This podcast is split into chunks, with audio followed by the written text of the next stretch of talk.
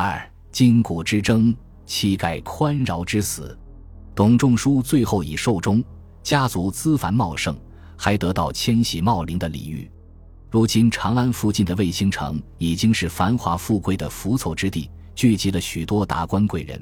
迁徙帝陵不再是汉廷消除关东巨族势力的举措，倒像是对臣子的褒赏。当然，这并不全是董仲舒的声誉所致，而是他的子孙因为修习儒学都当了大官，这要拜公孙弘所赐。魏郡的盖宽饶也是如此，他受益于公孙弘为儒生划定的轨道，先因为明习儒经，在魏郡任郡文学，主要负责一郡的教育工作，又通过举孝廉、举方正。在汉宣帝时期，升迁到汉朝中央，担任郎中令的属官谏大夫，负责公门事宜。盖宽饶为人刻板刚正，特别擅长用儒学的原则来处理行政问题，是那种敢把本本上的规章制度甩到顶头上司面前，坚决不给上司干私活的人。汉宣帝倒是欣赏他，人尽其才，把他提拔到司隶校尉的位置上，察举弹劾官员和王侯外戚。董仲舒指明了方向，公孙弘铺好了路。要想当官，就要修习儒学。所以夏侯胜告诉他的学生，只要儒学水平高，当官就跟从地上拾草一样容易。但是要想当大官，还得平衡和皇帝的关系，不能太执着儒家的理想。因为在汉宣帝的时代，汉朝秉承的是王霸之道杂之的汉家制度，盖宽饶不太听这一套。他觉得自己只要廉洁奉公，别人就无可指摘。因此，他当司隶校尉期间，长安内外的大小官员贵戚都怕他，长安风气为之一庆。汉宣帝的岳父平恩侯徐广汉并非弄权之臣，在汉宣帝微末时有恩于皇帝，因此备受尊崇信任。有一次，徐广汉搬新家，丞相、魏相、御史大夫等一众官员都来庆贺。但盖宽饶就不去，徐广汉屈尊请他，他才去。一到许家，徐广汉亲自斟酒敬他。盖宽饶说了一句很扫兴的话：“无多着我，我乃酒狂。少给我倒酒，我喝了会耍酒疯。”丞相魏相听见后笑着说：“此公醒而狂，何必酒也？此公是盖宽饶的字，您不喝酒都像疯子，何必靠酒？”魏相和盖宽饶的人生轨迹相似，他是平通晓《易经》，亦先在郡内做官，再通过举贤良进入汉朝。魏相既通儒经，又擅长以律法治理地方，还特别重视汉朝的传统。至正时有意收集整理了汉朝名臣如贾谊、晁错、董仲舒等的言论，给汉宣帝做参考。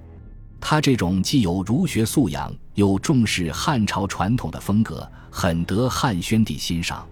魏相此话一出，在座的趋炎附势之徒立刻把鄙夷的目光投向盖宽饶，以示划清界限。酒喝的差不多了，音乐歌舞起来了。主管长信宫事务的长信少府名叫谭长清，步入舞池，模仿猴子斗起狗来，大家都笑了。盖宽饶十分不悦。仰头看着新房，叹气说：“真漂亮啊！可是富贵无常，一不小心就一手。这样的房子再美，和人来人往的宾馆有何不同呢？”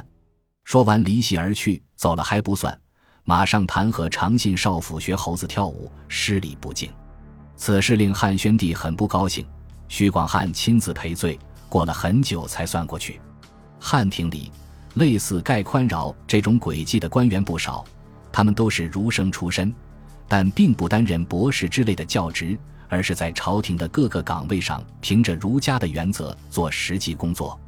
汉宣帝时，五经博士已经增加到十数家，他们继续担当皇帝的顾问，负责汉朝的文化教育和高级人才的培养。博士之职也是通往九卿、御史大夫甚至丞相等顶级高官的道路之一。一边是儒生出身的行政司法官员，一边是看似学术纯粹但实际上官方化的经学博士，两者在政治的维度上既有重叠，也逐渐有了局域。言其重叠，是因为经学博士的王官之学和儒家官员的行政司法实践，共同将学术思想的意图贯彻到政事和律令中，多少制衡了君主的个人意志和利益阶层的专权专制。因此，汉宣帝即以后，朝廷的重大决策、大臣的谏言建议、皇帝的圣旨圣裁，都要找儒家做依据。就好比后代的文件一上来，先要写为贯彻落实、批示之类。但这些引经据典只是表面文章，真正的做法是从义理上、案例上发挥对政治的影响，叫做引经绝事。顾名思义，就是照着儒经来评决事物。清末的皮希瑞对此说了四句话：以禹贡治和。禹贡是《尚书》里的一篇，记载了大禹治水、古代的山川河流等内容。汉庭讨论治水，禹贡是最高纲领。平晏之父平当在汉哀帝时期就讨论过，王莽也主持过一次治水的专题会议，大臣们都是以禹贡为范例。韩穆呼吁道。要按照《禹贡》里记录的九条河流来疏通，哪怕疏通不了九条，能通四五条也不错呀。以洪范查变，说的是夏侯胜根据洪范五行，通过天不下雨推测昌邑王要遭遇政变那类事。以春秋绝育，说的是董仲舒和他的后来者们根据春秋的原则来断案。类似儒家对秦汉的律令进行司法解释，既然无法取消成秦以来的律令制度，那就重新解释。前面曾说，法家的观念基础是刑名，以律法维护名实相符。春秋绝育就是把儒家的道理插入名实之间，这种做法一直持续到东汉末年的政选，影响甚至达于二十一世纪。比如说，董仲舒有一个非常知名的案例，以。丙两个人打架斗殴，丙抽出佩剑去刺乙，乙的儿子甲一看父亲要挨刀，情急之下举起棍棒去打丙，结果不小心打到自己父亲身上，把父亲打伤了。按照汉朝的律令，即使是误伤，也属于儿子殴打父亲要判枭首。但董仲舒不同意，他举了个如经里的判例：春秋时期许道公明买生病，太子明旨禁药。结果许道公服药后去世了，太子很伤心，把国君之位让给弟弟。几年后郁郁而终。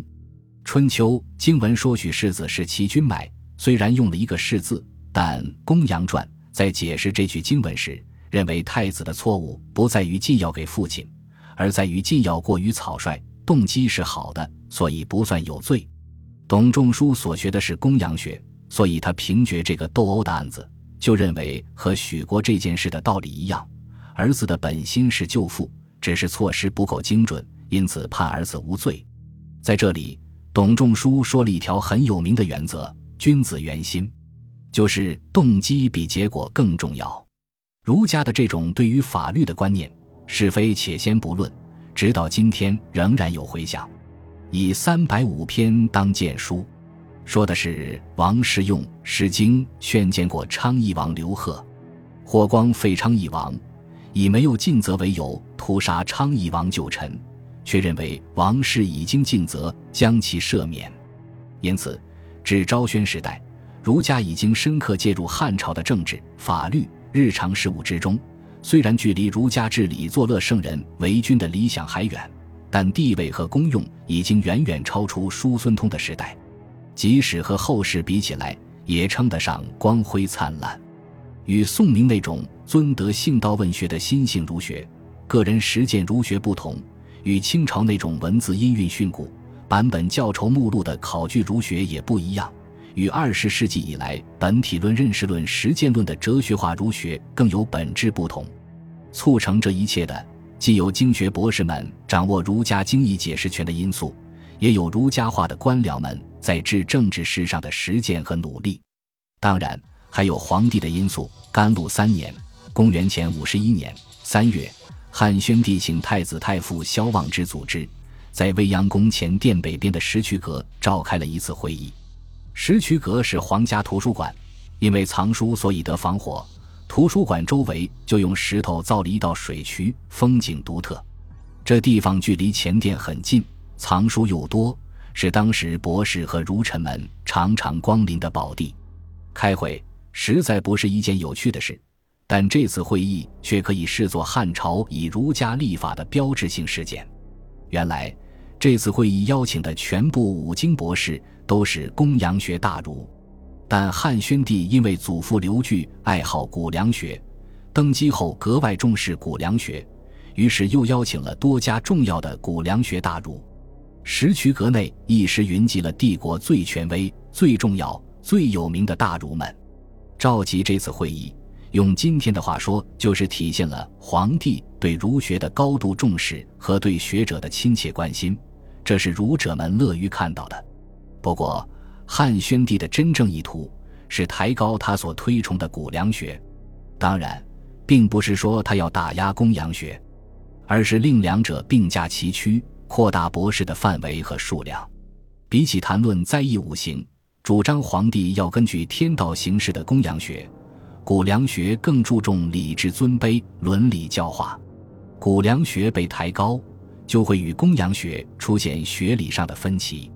两者现在都是官方儒学，遇到矛盾分歧，谁正确？皇帝正确。这次会议上，汉宣帝以帝王之尊，对此类儒学内部的争论进行裁决。这就意味着，皇帝依然凌驾于学术之上，而将公羊学。古良学都建为博士，还说明皇帝对经学的控制范围扩大了。因此，儒学就在这期间慢慢分化。